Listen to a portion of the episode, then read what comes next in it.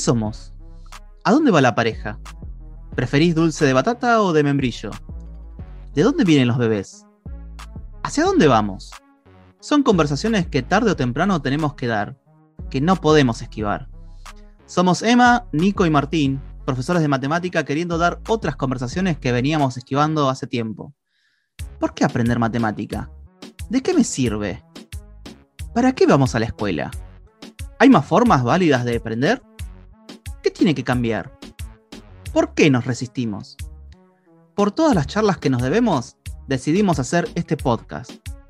Bienvenidos a Algoritmo Podcast, el lugar donde preferimos dejar de esquivar preguntas incómodas.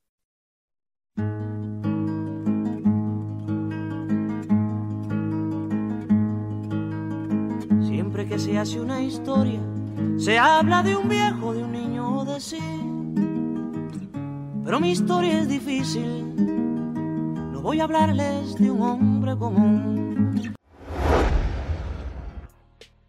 Buenas, buenas a todos y a todas las que nos están escuchando. Eh, yo ya no puedo creer también otra vez. Lo voy a decir, creo que en cada inicio, tipo, bueno, la verdad, mucha gente nos está escuchando y eso me pone, nos pone muy contentos. Em, pero bueno, nada. Yo hoy, no sé cómo estás vos, Nico, pero tengo ganas de viajar. Como agarrar el auto y empezar a viajar. No sé vos. Hoy a mí lo que me pasa personalmente, si bien venimos de episodios que nos los han permitido, yo estoy dispuesto a ponerme bien nerd. Ah, Quiero ponerme nerd. momento nerd. Sí, Perfecto. sí. Sí, Sí, entrar. eh, A- a Perdona a los que están escuchando, algo no van a entender, capaz, algo van a tener que googlear, pero eh, también es para eso. el- el- no vamos a, a tener todas las respuestas acá. También es bueno que surjan preguntas. Sí, tal Así que- cual. Tal cual. Ah, y, y- y eso bueno, ¿no? Yo ya estoy poniendo la llave ahí en el tambor del auto y empiezo y ya está encendiendo el motor. Así que nada, nos vamos rápido a- con el invitado que tenemos en el día de hoy. Y para empezar, vamos a preguntarte em, quién sos y por qué crees que estás acá. Bueno, muy buenas tardes, buenos días, buenas noches a todos y todas. Eh, hola Emanuel, hola Nico, ¿cómo están? Eh, bueno, yo soy Nahuel Holman, eh, mendocino de nacimiento, pero correntino por ado- adopción.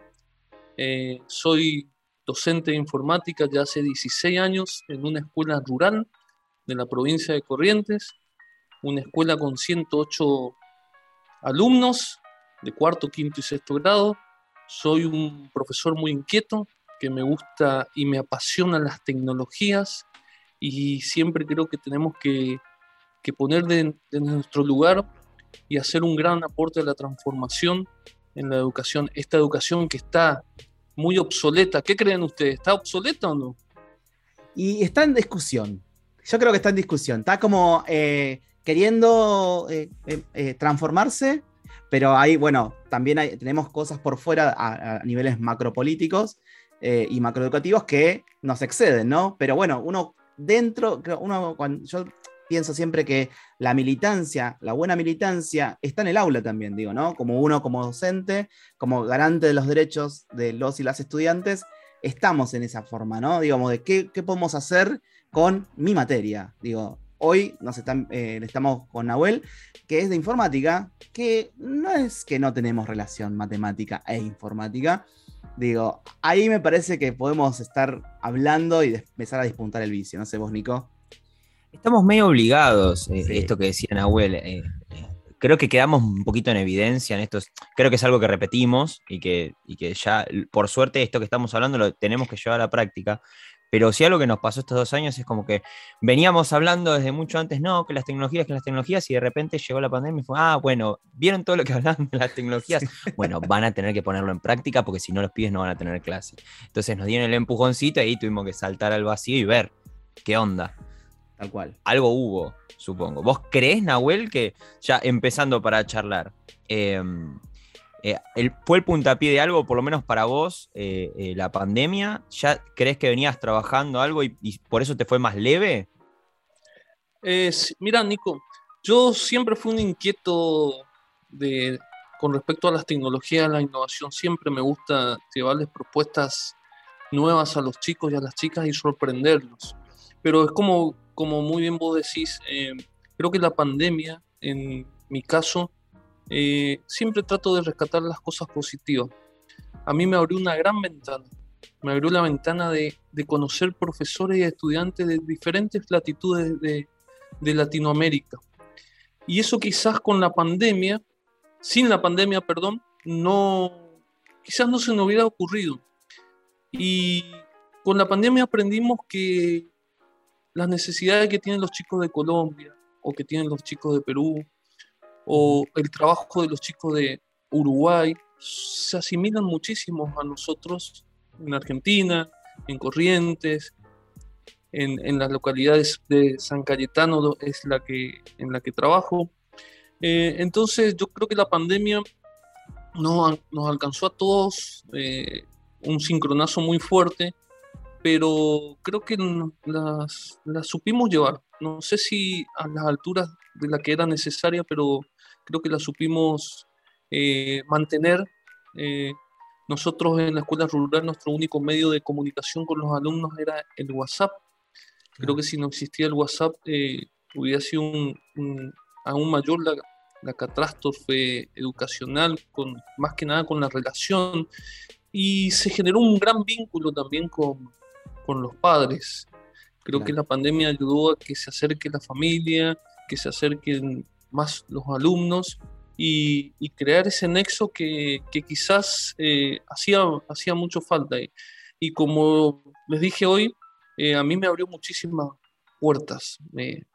la pandemia me, hizo dar charlas en México, en Perú, en Uruguay, en, Chile, en muchos lados de Latinoamérica, conocer profesores extraordinarios, empezar, creé una red de, intercambio de, experiencias con, profesores y, docentes, que es lo que me llevó a, a ser finalista del premio Docentes que Inspiran y estar entre los tres eh, docentes, eh, entre comillas, mejores de, del país. Así que eh, creo que la pandemia ayudó muchísimo a abrir estas, estas puertas y estas ventanas. Después las cosas feas y lo negativo es lo que todos los días estamos analizando, si sirvió o no la educación en línea o no, pero siempre me gusta resaltar algo, algo positivo, algo que nos haya dejado. Me encanta lo que, estás comentando, Nahuel, porque es cierto, comparto plenamente lo que decís, en el sentido de que creo que el aula ya no fue solamente una, un, salón en el que estamos siempre habituados, ¿no? Eh, a, la, parte presencial nuestra de ir a trabajar, sino que la pandemia nos permitió abrir esa, ese salón, esa aula y hacerla muchísimo más grande, eh, que era inimaginable tener quizás un Zoom con 100 personas o 500 personas, digo. Y, también traer otras voces totalmente distintas. Digo, que creo que es, es, algo que nos dio, nos permitió esta pandemia, siempre y cuando, obviamente, salvando las brechas eh, digitales, ¿no? Porque, bueno, el acceso a Internet hoy debería ser ya un derecho, eh, porque es un, uno de los servicios que ya debería estar eh, casi necesarios, ¿no? Em, pero más allá de eso, me parece interesante también pensarlo que, el aula se, abrió para, la escuela se abrió. Uno pensaba, digo, esto de qué va a pasar con la presencialidad, qué va a ocurrir, cómo vamos a volver, digo, se vamos a renovar, se, van a venir con nuevas ideas. Hay gente y hay personas docentes que han vuelto con, una cabeza renovada, hay gente que ha resistido a, a, esos cambios, pero como eh, rescato lo que decís, bueno, ¿no? Vamos por los lados positivos de las cosas, digo, aquellos que, aquellas que han cambiado esa forma, eh, me parece interesante, me parece súper valedero y que también uno, digo, esto de, que, de tejer redes, vos, de empezar a buscar a otros y a otras que tengan la misma inquietud. Eh, y, vuelvo a con la pregunta, ¿no? Es como, bueno, che, ¿qué hacemos ahora? ¿Está, está o no está la escuela? ¿Cómo es? Eh, sí, es un, eh, creo que es hoy por hoy, estamos o estábamos acostumbrados y acostumbradas a un tema de que la, labor, la labor docente es solitaria. Y me parece que la pandemia hizo que no sea tan solitaria, sino que sea una comunidad docente, ¿no? Es como, bueno, che, ¿qué te sirvió a vos? A mí me sirvió esto. No, lo hemos hecho, digo, eh, en pandemia. Eh, y esos desafíos, porque también hay docentes que no han tenido acceso o no sabían cómo manejar un drive, quizás. Y, y esa comunidad nos ha ayudado a estar como, a volver a aprender, digo, a ser estudiantes también. Totalmente, coincido, Emanuel, contigo. Sí, y una, cosita. Em, me, llamó la atención, de, vos dijiste que eras mendocino y, ahora de Corrientes. Eh, nosotros somos eh, de, Buenos Aires, capital, provincia de Buenos Aires y demás, pero también queremos, eh, abrimos estas puertas, digo, que nos permite la, la virtualidad, para preguntarte ¿qué otras realidades existen por fuera de lo que es capital federal, provincia de Buenos Aires? Porque uno, bueno, eh, somos privilegiados y privilegiados de tener muchas de las, cosas de los accesos y, demás a, lo primero, ¿no? Eh, puede ser polémico lo que digo, pero es algo que pasa, que ocurre. Que la federalización, digo, de, que hay, no se ve tanto en la educación. Digo, a veces puede pasar o no, digo, puedo equivocarme, pero estaría bueno que nos cuentes, digo, vos trabajás en una zona rural, bueno, ¿qué es lo distinto de lo que uno pensaría de una escuela estatal que está en calle eh, asfaltada o calle de tierra, lo que sea, que diferencia y que podemos verlo, que, se diferencia con nosotros? Primero y principal, las costumbres. Eh, las costumbres que tiene la gente del interior. No sé si será, siempre se destaca la gente del interior por su calidez humana, por su, por su forma de ser, eh, son muy diferentes. Los contextos son muy diferentes. Tengo alumnos que se van a caballo a la escuela, tengo alumnos que caminan 3 o 4 kilómetros para llegar a la escuela, eh, tenemos 3 kilómetros de la ruta hacia, el, hacia el colegio eh, calle de tierra. siempre llega todo después, como vos muy bien decías, Emanuel, siempre en Capital Federal o en el Gran Buenos Aires todo lo que se empieza a implementar siempre está primero y después, y a veces ni siquiera llegan programas con libros, llegan más desvirtuado lo que es algún programa para innovar o para aplicar en las aulas, o llega dos años después. Entonces, eh, hay muchas diferencias, pero también hay muchas cosas buenas que tenemos más contacto con la familia, eh, el trajín de, la gran ciudad no es lo mismo en, una pequeña provincia o en un pequeño pueblo, se puede interrelacionar, se puede uno más involucrar con, los familias, con los alumnos. Eh, hay muchas diferencias, muchísimas diferencias, pero eh, las ganas, el ímpetu, y, la motivación que tienen los chicos es la misma que tienen los chicos de Capital y lo que tienen los chicos de Gran Buenos Aires, que tienen los chicos de, un paraje llamado San Cayetano o de una provincia llamada Corrientes. Totalmente. Em, recién eh, vos hablabas, eh, bueno, hablábamos, de hecho, que, es un profesor de informática, hablábamos, eh, si no lo hablamos, es, fue un pecado mío que, estudié antes. Em, sabemos que, que trabajaste en robótica y digo, bueno, alguien de afuera, de, esos que hablan con muy poco contexto y te dicen, che, pero pará, escuela rural por un lado, robótica por el otro, no, es imposible, Nahuel. Que, no, lo que me estás diciendo es imposible de llevar a cabo. ¿Cuál fue el puntapié para arrancar eh, con eso? primero mi pasión por las tecnologías y, mi pasión por entregarle a los alumnos y alumnas lo mejor. Y, no esperar, no esperar, Nico, no esperar que venga la bajada del Estado. Eh, yo te cuento, si ustedes ven mi spot de, de, docentes que inspiran, donde se muestran algunas herramientas con las que trabajan los niños y niñas, son todas adquiridas por mí. Eh, fueron adquiridas por mí. Eh, mientras podía comprarlas, las compraba y llevarles y generar esa oportunidad en los chicos del contexto rural. Es como vos decías, vos decís ruralidad, ¿por qué no? Porque si decimos ruralidad, ya se lo relaciona con, con el campo, enseñarle a los chicos a hacer su huerta, eh, y no, y los chicos de ciudad sí, eh, último en tecnología, robótica, porque sí, porque viven en ciudad, porque pues, no, los chicos pueden automatizar, automatizar muchísimas cosas en la ruralidad. Y ese fue uno de los motivos, de, de- de demostrar que, que dentro de la ruralidad también se puede innovar de muchísimas maneras. Porque uno cuando habla de innovación cree que es eh, implementar alguna nueva tecnología. Innovar es sacar a los chicos y sentarnos en el piso o, generar un aula con, con alfombras, con, con sillones, con paredes de todos colores, darles, eh, sorprenderlos a los alumnos todos los días. A mí me encanta sorprenderlos, me encanta que, que crean que van a hacer algo y se encuentran con algo totalmente diferente. Y volviendo a lo que vos decías, Nico, de la robótica, siempre con una mirada humanizada, siempre con una mirada de apropiación de las tecnologías. ¿Qué quiero decir con esto? Que sirva para algo. A mí no me sirve el autito que anda por el piso, que lo maneja, que lo maneja todo el mundo, porque se me estropea en la ruralidad. Yo quiero enseñarle a los chicos a generar riego inteligente, a cuidar el agua con la automatización de, de la energía, a cuidar el agua con la automatización del consumo, eh, generar eh, recursos para que eh, sean inclusivos. Los chicos de la escuela rural trabajan robótica, trabajan inteligencia artificial, mezclamos las tecnologías con, con las emociones, que es algo que me fascina.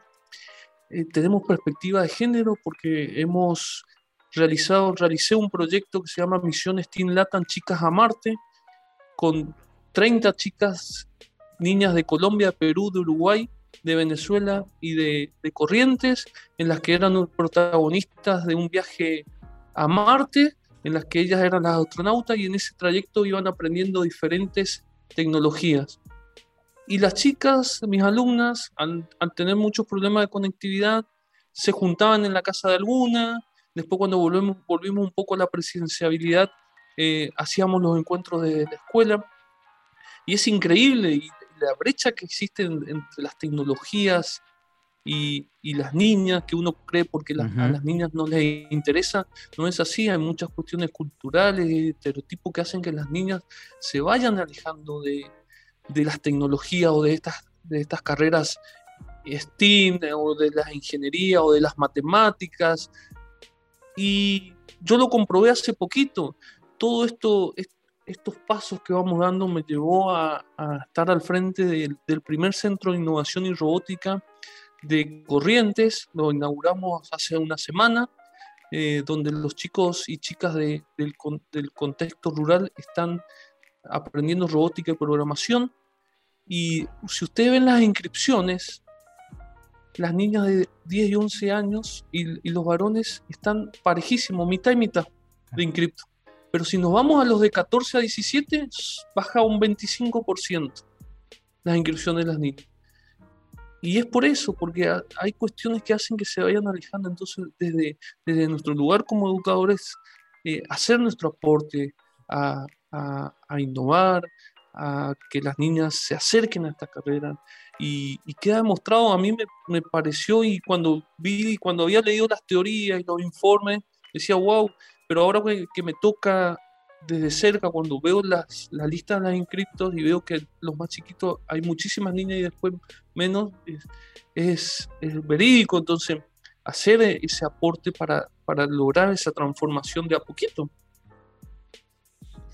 Eh, ustedes no me ven, pero yo me estoy pellizcando porque la verdad que no lo puedo creer. O sea, estoy, me, me estoy. eh, la gente que nos está escuchando es como, ¿qué? Es un montón. Es un montón y me eh, encanta.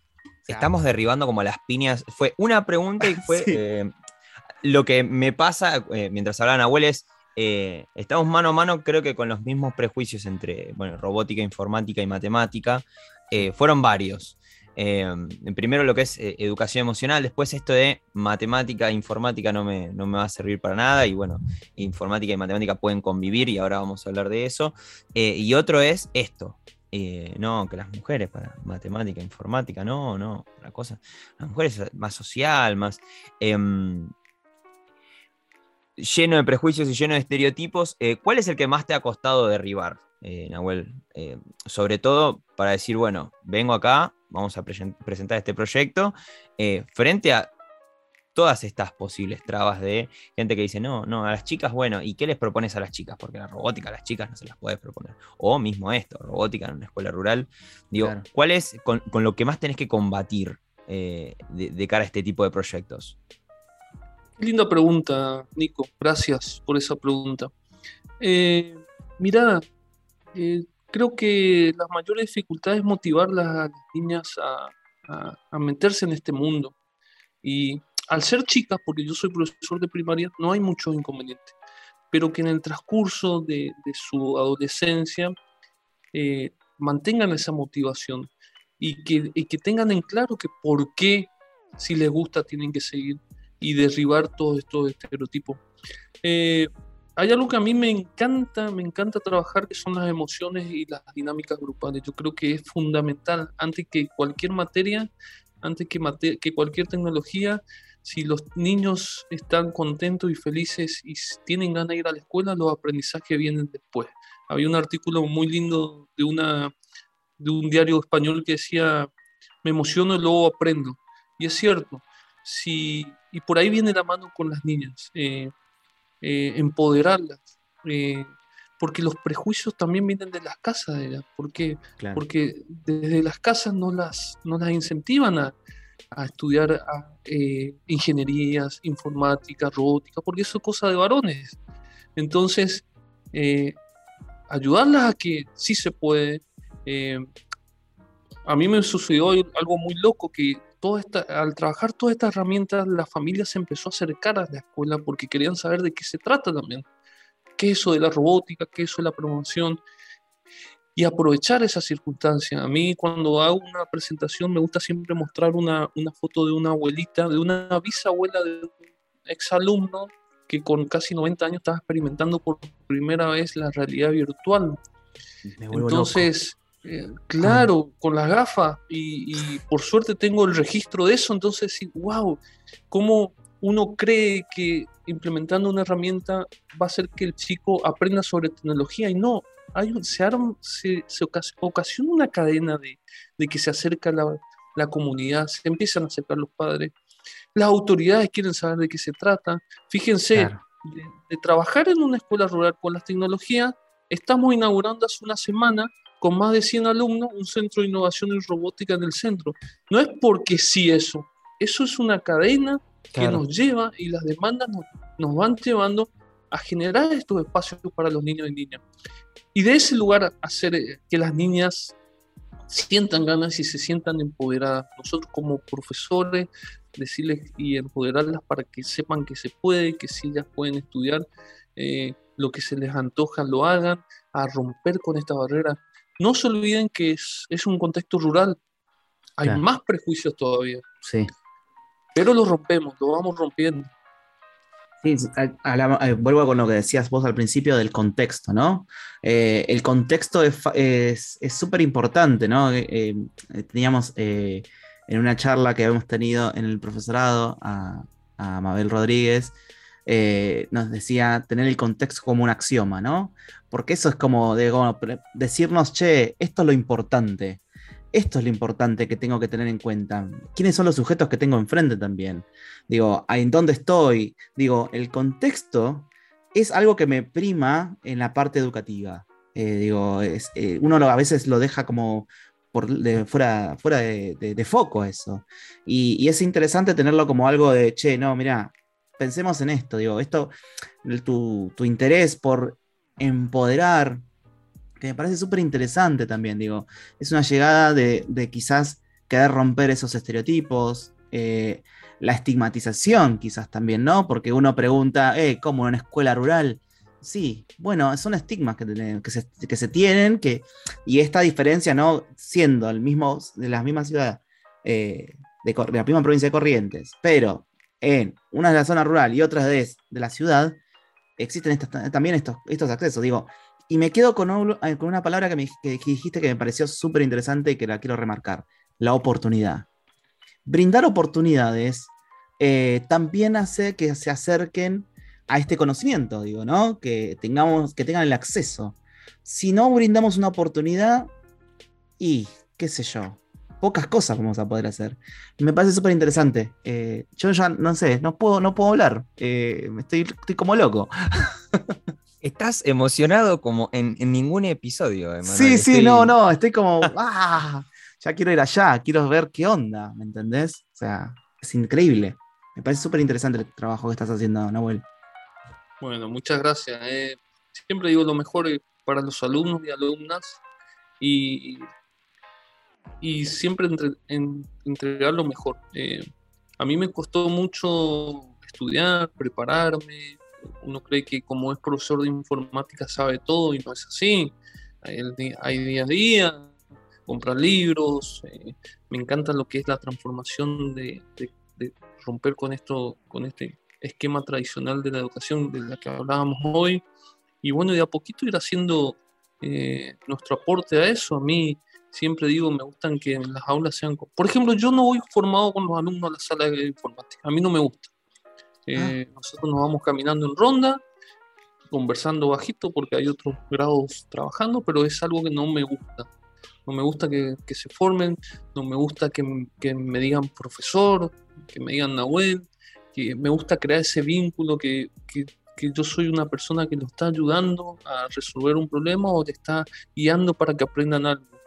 No quiero ser la persona que se le respeta y que le- se le tiene miedo que está parado frente a, a un montón de chicos sentados uno atrás del otro que no puede volar un, un pelo o, o hacer silencio Ay, sí. desde ahí romper esas, esas estructuras de, de- de- del aula, que hace que los, que, que los chicos se motiven, empiezan a tener ganas de, de ir a la escuela y que no vayan por obligación, claro. que días de lluvia estén todos listos porque tienen en computación y te vayan más de la mitad del salón porque ese día tienen computación porque saben que van a hacer algo diferente y hay veces que, que antes de utilizar una tecnología prefieren hacer una dinámica. Nosotros hemos llorado todos juntos en un salón con los chicos eh, y, y no se crean, hemos- usamos el celular desde el 2017 y no hemos tenido jamás un problema con filmaciones, con, con malos mensajes o salir a contar de lo que nos sucedió en el salón, porque los chicos cuando sueltan sus sentimientos hablan y por ahí había cuestiones muy, muy importantes que les sucedía a la familia, entonces ellos lo conversaban. Y había un respeto, le estoy contando Nico y Emanuel, de chicos de cuarto grado, por ejemplo. Había un respeto por su compañero que no trascendía, no salían a contar lo que pasó en el aula. Y, ese, ese, esa atmósfera de hermosa que se, que se genera eh, hace que, como les decía hoy, que los, los aprendizajes vengan solos. O sea, no hace falta poner ganas para que los chicos aprendan porque van a ir aprendiendo solos porque la atmósfera está ideal para, para aprender. No sé si me explico. Re. Me fascina. Me fascina porque eh, hemos hablado eh, de todas nuestras carreras, nuestras, eh, que el foco es el, o que debería ser, o cada uno tendrá su postura, pero eh, personalmente, ya claramente eh, conozco a Emanuel y claramente ya sé cuál es la postura de Nahuel frente a que el foco sea el alumno y no, eh, y no otra cosa, ni el contenido, ni, ni el docente, etcétera. Si bien son importantes, eh, lo prioritario es el estudiante. Ya que hablamos de estudiantes, ahora vamos a seguir hablando de emociones porque algo que me fascina, porque de vuelta, estamos en, en dicotomías preciosas. Rural robótica, ahora emociones informática. Vieron que cuando decimos, no, no, tengo emociones, no soy un robot, bueno, a ver, Nahuel lo va a venir a poner en discusión. Pero antes de eso tenemos una pregunta que pensamos año hacerle a los docentes y es, em, ¿qué tipo de estudiante era Nahuel cuando era chico? Y era un estudiante que no encajaba con lo común, Wow. con, el- la- con, la- con lo, nor- con lo normal. Eh, y cuando uno no encaja, no era mal estudiante, eh, ojo, eh, pero eh, me aburría ir a la escuela. En la primaria no tanto, pero en la secundaria me aburría. Era tipo una obligación. Y, y era esa clase de estudiante. El estudiante que, que no era parte de un todo de la mayoría, entonces ya era como que el estudiante no encaja. Y, y el colegio secundario donde fui era muy tradicional, entonces eh, un poquito largo el pelo acá atrás y el rector te agarraba el pelo y te mandaba a tu casa, o te subía la corbata para que, para que la ajustes bien. Y esas cuestiones. Y siempre a mí me picaba esa, ese, esa inquietud de decir, ¿por qué tiene que ser así la escuela? Porque yo siempre digo, cuando le doy charla a algunos docentes, le digo, sean el docente que quisieron tener cuando eran chicos. Y es así, es así, Emanuel, es así, Nico. En, uno cuando vuelvan atrás y digan, yo me hubiera gustado tener esta clase docente. Esta. Bueno, ese docente tenemos que ser. Yo creo que ahí sintetiza todo lo que yo era cuando era eh, adolescente y estudiante. Eh, no tanto en la primaria, en la primaria la pasé muy bien. Eh, fue muy lindo. En la secundaria también, pero a nivel educacional era uno de los que no encajaba entre unos cuantos. Claro.